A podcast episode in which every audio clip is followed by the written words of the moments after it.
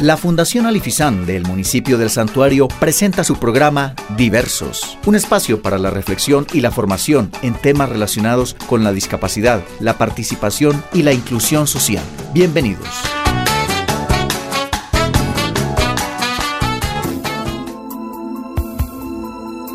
Muy buenos días, hoy es jueves 12 de noviembre del 2020, mi nombre es Sara Gómez, directora de comunicaciones de la Fundación Alifizán y les doy la bienvenida a este programa Diversos. Quiero saludar muy calurosamente a todas las personas que nos escuchan a través de la emisora Aso Comunal Estéreo 89.4 FM. También saludo a toda la familia de la Fundación Alifizán, a los usuarios, a sus familias, a sus cuidadores, a los padrinos, los benefactores, a todas las personas que de una u otra manera han aportado para que este sueño eh, esté de pie después de casi 30 años, 27 de vida jurídica que estamos cumpliendo este mes. Y obviamente saludo muy especialmente también a los profesionales que cada día trabajan con tanto amor por las personas con discapacidad. Bueno, como les contamos hace 8 días con mi mamá, durante este mes vamos a estar hablando de la historia de la fundación. Y el día de hoy, mi invitado es uno de los pilares, una de las personas que acompañó este proceso desde el principio. Él es don Israel Quintero. Eh, demos la bienvenida, don Israel. ¿Cómo está? Muy bien, usted, Sara. Muy bien, gracias a Dios. Muy contenta de tenerlo por aquí. Muchas gracias por la invitación. No, gracias a usted, don Israel. Pero bueno, don Israel, cuéntenos. Eh, cuéntenos, recordemos juntos cómo fue este comienzo de la fundación, cómo arrancó este primer grupo de personas que se reunían, que, se reunían a rezar en torno a la oración, a charlar. Cuéntenos esas historias que usted tiene. Bueno, Sara, me es un poco difícil como organizar las ideas, pero hagamos el intento de ver cómo sale. Eh, empecemos con la historia de mi discapacidad. Mi discapacidad se debe a una enfermedad que llama meningitis, que la adquirí a los dos meses de edad más o menos. Me dice que a los 48 días, por milagro de Dios, logré sobrevivir, pero quedaron las secuelas en el cuerpo, no tanto en, el cerebro, en la, mente, sino en el cuerpo. Eh, que a los dos años no caminaba, a los tres años no, no me podía sentar todavía, e incluso mi papá eh, me llevó a Bogotá, a la clínica San Rafael, a un proceso de rehabilitación. Allí estuve cuatro años internado, sin moverme de allí, sin salir de día a ninguna parte. Y allí diario me hacían terapias. A los cuatro meses me hicieron una cirugía, según entiendo, en la cadera de, del ligamento de tendón y estuve enyesado todo el cuerpo, inmóvil cuatro meses. Fue un tiempo muy duro, de mucho dolor, de mucho cansancio, de mucho sufrimiento por esa posición tan incómoda que me pusieron en ese tiempo. No había los recursos tecnológicos y médicos que hay hoy en día para evitar una situación. Sin embargo, me tocó cuatro meses con el cuerpo totalmente enyesado desde los dedos de los pies hasta alturas, hasta que están hasta los hombros. Impresionante. Y fue muy impresionante, pues, de mucho sufrimiento. Y debido a eso, tal vez es que uno forjó el carácter para, para hacer lo que, hoy, lo que hoy soy. Y esa fue una experiencia muy enriquecedora, porque ese sufrimiento y esa ausencia total de la familia durante cuatro años y el estar allí en un, en un, en un centro de rehabilitación permanentemente durante los cuatro años, donde éramos más de 100 personas en situación de discapacidad, de las cuales la más, la más discapacitada, la persona más impedida físicamente era yo. Nosotros eran lo que llamamos comúnmente en esa época chapines, o labios de porino, o una mano, y allá los llevaban a su, a su rehabilitación. Claro, y eras muy pequeño. Sí, era muy pequeño en ese tiempo, pero, pero ahí sí como, como los caminos de Dios se juntan y, y son impredecibles, el haber estado allí fue como la base para que cuando vine a la edad de 12 años acá al santuario, que fue otra época más dura todavía porque ya estaba adaptada ya a la clínica San Rafael con todos mis compañeros, yo dormía y comía y, jugaba y leía y, y hacíamos de todo en un salón donde habíamos 20 compañeros permanentemente todo el día. Y para mí fue muy dura la salida de allá. Claro. Y, y, venir otra vez a la casa, ya sin conocer. Habían dos hermanos nuevos que no conocía, de una familia de 13 que somos. los, los últimos dos no los, no los conocía, me tocó conocerlos. Ya vine muy desubicado, muchas cosas habían cambiado, no tenía amigos, no tenía nadie. Claro. Y simplemente empezó mi vida de nuevo, como, como un renacer de nuevo aquí en la casa, con mi papá, mi mamá y mis hermanos. Incluso los vecinos, nadie no conocía, no conocía a nadie, ni a mi familia, ya la imagen era muy, porque hace, eso fue en el 69, en el año 69 que me llevaron hasta, hasta 1973. Fueron más de cuatro años allí y todo, todo muy difícil. Claro. Pero de ahí después para lo que surgió en Alifistán. Alifistán adquirió la personería jurídica, jurídica en el 93. Y antes de eso, como en el 88-89, yo iba a reuniones con, de, grupos discapacitados en Medellín, eh, a, una, a una institución que llamaba la Fraternidad de Enfermos Ilimitados Físicos de Medellín y con los de COR, de Corporación Limitados Físicos de Itagüí. Y allí compartía y allí fui cogiendo nociones de muchas cosas. O sea, me empapé del tema de, me empapé del tema de la discapacidad. Y de ahí fue donde surgió que yo, eh, me ocurrió la idea con varios amigos o con unas personas de grupos de oración, hacer un grupo de, de oración para personas en situación de discapacidad.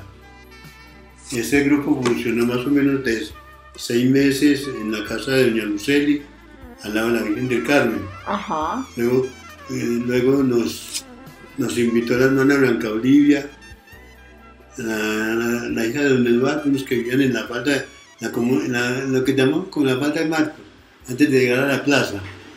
Y allí me pidió que trasladáramos el grupo para, para la casa de ella, porque ella tenía más conocimiento de Biblia, de, oración y de tema de discapacidad.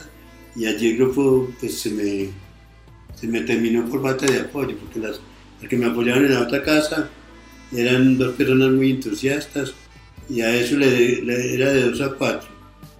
Para traer a los compañeros hacíamos un algo con recursos propios, poníamos el chocolate, buñuelos, panes y dedicábamos una hora a recreación y a un algo. Y de tres a cuatro el grupo de oración Allí fue donde conocí a su mamá, doña Elena, una vez se presentó allí. A mí me impactó mucho la presencia de ella, que le, cedí la palabra, que me leyera y me explicara la palabra de Dios, que era lo que yo hacía allí en ese grupo. Aparte de los cantos, en las oraciones, le cedí ese espacio a ella de que me leyera el mensaje que tenía preparado para ese día y que nos lo explicara. Y ella lo hizo, ella, allí fue donde conocí por primera vez a su mamá, en la casa de doña Luceli, en el grupo de oración, al lado de la Virgen del Carmen. Allí empezó como, pero yo antes de eso ya tenía el camino recorrido en Medellín, como les digo, con Cole y con, con la Fraternidad de Enfermos Limitados Físicos de Medellín y ya había empezado la obra aquí, pero como grupo de oración. Y que es muy importante en Israel ver también que todo tiene unas raíces y que todas las experiencias que nosotros tenemos en la vida sirven para algo, ¿cierto? Y todo lo que usted aprendió en Medellín, todas esas vivencias también lo impulsaron a decir, yo también quiero esto en mi pueblo. Eso, eso precisamente. Esto que estoy contando es como la raíz, lo primero que, que se dio en Alifistán, para que, que Alifistán sea hoy lo que es. Como la prehistoria. Eso, la prehistoria, la, raíz, pero ya eh, a, lo que eso actualmente ya es otro proceso más largo, e incluso ya entonces empezamos allí con el grupo de oración, ya no el grupo de oración se acabó como grupo de oración, y ya seguimos fue como netamente como grupo de discapacidad, discapacitados, con el apoyo de- del Club Rotario, del hospital y de varias personas que me, que me colaboraron. Y allí empezó en la Fundación Manuel Tiberio Salazar, ahí detrás, de- enseguida del Banco Cafetero, en la calle abajo. Sí, señor. Y allí funcionamos varios años hasta que no, no me lo recuerdo muy bien cuando llegó doña Elena allí, pero ahí fue donde entró doña Elena ya a, a- a hacer el proceso como lo ha llevado hasta hoy en día. Pero lo que acabo de contar es simplemente la base, la raíz, la prehistoria, como usted la llama, de cómo surgió Alifizán. Ya cuando llegó doña Elena, ya el grupo estaba organizado, ya incluso teníamos personería jurídica. Entonces, antes de ir a la Fundación Manuel Tiberio, el grupo comenzó en mi casa, con mis hermanas, con las hermanas de Luis Rodrigo Gómez, Morelia, la que, estaba, la, la que es profesora en el, en el liceo. Eh, de, de mi casa, allí nos reunimos como como cinco veces. Luego por las dificultades de trasladar a Rodrigo a mi casa, Morelia y la familia de ella pidieron que hiciéramos el grupo allá en, en la casa de Luis Rodrigo Gómez, o en la casa de Morelia, de los papás de ella, Así al frente del taller de bicicletas, ahí por la salida del cementerio, donde están construyendo ahora unos edificios. sí. Ahí fue donde empezó prácticamente, allí ya, ya la casa era más amplia, allí llegaron a haber más de 26 compañeros, ahí empezó don Alonso, José Fernando, Orlando el popular Machucho y muchos compañeros que ya no están con nosotros, que están en el cielo.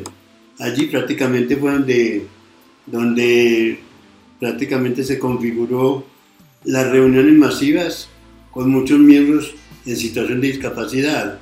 Y Sí. allí fue donde llegó este Edison, ¿cómo se llama?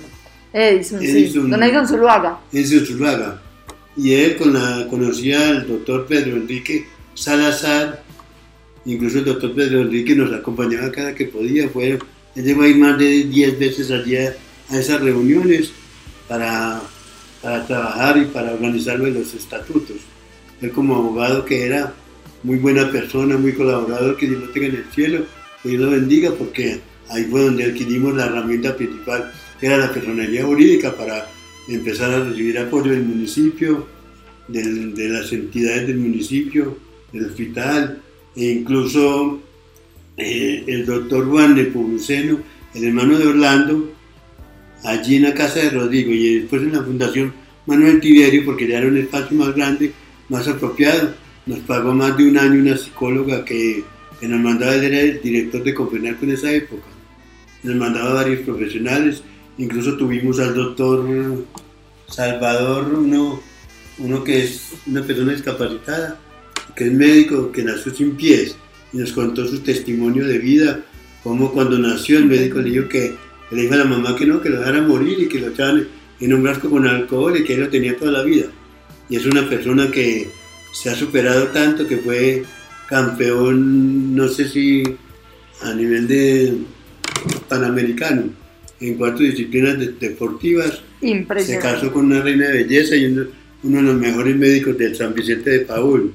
Y allí, en esa época, en la Fundación Manuel Tiberio, antes de que su mamá llegara, tuvimos muchas personas importantes, personas del Atlético Nacional, eh, y el doctor Nebuceno nos llevaba muchos personajes importantes. Eso fue una cosa muy especial que nos acontecía a nosotros antes de, de tener sede propia. En ese tiempo andábamos sin sede propia, allá nos prestaban la, la Fundación Manuel Tiberio, y eso es una época que eran los inicios, y eso queda grabado en la, en la memoria de todos los que vivimos ese proceso, hasta que llegó su mamá y ya empezó a, a progresar a pasos agigantados en el proceso que tenemos hasta hoy en día. No sé qué más le pueda decir, más o menos usted quería saber esa, esa parte eh, prehistórica de la, de la fundación, es lo, es lo poco que se me ocurre contar en este momento, y perdonan las, las improvisaciones, pero es lo que tengo guardado en la memoria y es lo que, lo que, lo que está vivo en, en los que estuvimos en esa época.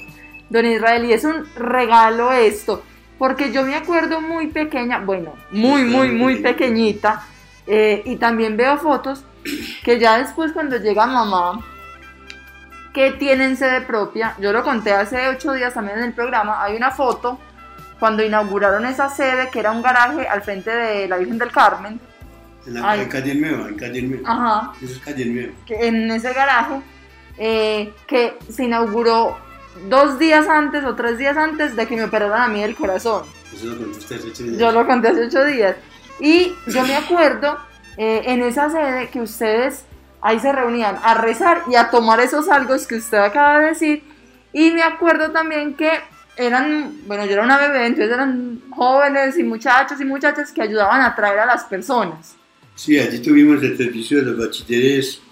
Eh, ellos estaban un año, ¿cómo se llama eso? No sé, un, Un año de práctica o de... de servicio a la de- comunidad. De servicio a la comunidad y, y a nosotros nos tocó muchas promociones en esa época y era más fácil el acceso a las reuniones. Ese fue el punto clave, uno de los puntos claves en el, en el inicio para, para acceder a, a más personas con discapacidad a las recreaciones del día sábado, que se hacían más o menos de, de 2 a 4 de la tarde o de, o de, o de 3 a 5. Don Israel. Y bueno, empezamos a crecer, estaba esta sede, luego fue el bingo, luego nos pasamos para la otra casa, de la otra calle. Pero ¿cuál es ese, no sé, un recuerdo que usted tenga en su corazón así que le dé mucha alegría o que le dé mucha risa, que se acuerde de, de esta historia de la fundación? A ver, pues me es difícil en este momento, pero, lo que me produjo mucha alegría con la entrada de su mamá fue que allí, prácticamente gracias a ella y a las gestiones de ella, a la Fundación Manuel Tiberio, fue que adquirimos el primer local. Ese fue el, el logro que me dio mucha alegría, que nos dio más estatus, que ya teníamos un sitio propio, no teníamos que estar eh, pidiendo espacios en otros lugares, sino que ya era algo auténtico nuestro. Y- su mamá fue la que, la Fundación Manuel Tiberio, nos dio con qué arreglarlo, con qué adecuarlo, embaldosarlo, revocarlo, y allí fue donde empezó prácticamente la obra de su mamá. Que esa, esa es la, ese es el gran impulso que ella le dio a esta, a esta fundación eh, cuando adquirimos la primera sede. Lo, lo prehistórico es lo que acabo de contar. Pero, o sea, como quien dice, nosotros sembramos la semilla y su mamá ya empezó con, a crecer, a, a coger frutos, a, a progresar de- a pasos agigantados con la primera sede. Eso, ese es el, el recuerdo más bonito, más alegre, más agradable que yo tengo y más importante, porque ya era una sede propia, era algo nuestro. Ya se vino lo que se ha venido después, la otra sede, la casa vieja de la donde estábamos.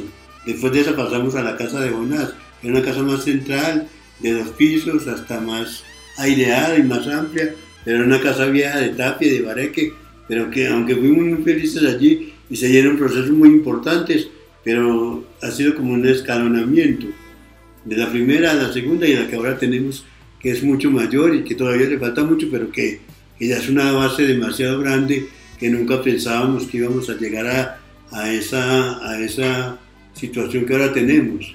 Eso es lo que hay que agradecerle a su mamá y a ustedes como familia que han apoyado mucho eso, y a todos los profesionales que han pasado eh, a lo largo de esta historia para que hoy se esté dando lo que, lo que tenemos.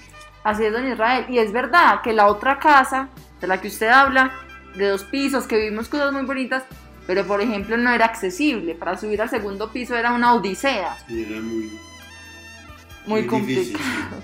Y ya ahora tenemos una sede súper accesible, que pueden ir a todos los lugares, que realmente pueden sentir como propia. Yo me acuerdo, don Israel, que usted en la inauguración me miraba con lágrimas en los ojos y me decía, gracias, qué alegría. Y ese es otro momento muy, pues a- haber dado un paso tan agigantado en ese, en ese aspecto, es, es, es algo que es un testimonio, mejor dicho, es un ejemplo a nivel de santuario para otros municipios y para otras ciudades incluso más grandes con más recursos económicos, lo que, lo que aquí se ha hecho y lo que nos ha sucedido, pero principalmente con el apoyo de su mamá. Eso sí, me le quito el sombrero a su mamá, a su papá que tanto la ha apoyado, porque detrás de ella está su papá y están ustedes. Ahora que por gracia, por providencia de Dios, están administrando esto y que lo están haciendo muy bien. Felicitaciones. Ese es otro momento muy, muy gigante, demasiado. Esto ya se, equipara a una cosa casi que internacional. Por eso invito a la sociedad santuariana que apoyen mucho esta obra, porque es que ahora con los recursos que cada día nos llega más el gobierno, tenemos que hacerlo a nivel particular y es el impulso que debemos darle a esta institución y, a su mamá y a, los que están detrás de ella, como usted, Sara, su papá y toda su familia, todos los profesionales que han pasado y que están actualmente con la institución. Es verdad, don Israel, pero es verdad también que mi mamá solita no hubiera hecho nada, ¿cierto? Que realmente mi mamá, y ella lo dice mucho, yo no sé qué sería sin los amigos y esa capacidad de, de, generar relaciones y de amistad y de usted, don Israel, ese liderazgo, esa capacidad de todos los miembros de la junta, de los usuarios, de los muchachos, de los niños, de los grandes. Es que mire, este mes, obviamente, como estamos celebrando el cumpleaños, yo me dedicaba a ver fotos y me he reído y, me, y he llorado y me han dado unas, como un calor en el corazón. Porque yo veo todo lo que hemos vivido, y lo digo lo hemos vivido porque es mi vida entera. Yo tengo 26, la fundación cumple 27, imagínense. nació allí. Exactamente.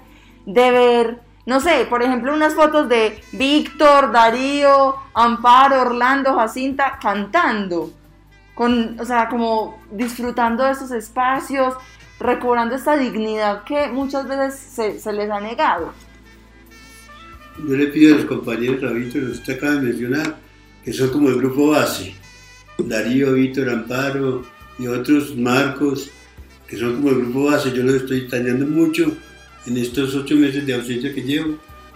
Ojalá que Dios nos dé la oportunidad de seguir viviendo y de, para, para volvernos a reunir y para volver a, a si sea en como sea, pero en una de nuestras casas, lo que sea, pero, pero extraño mucho eso, me está dando mucha falta.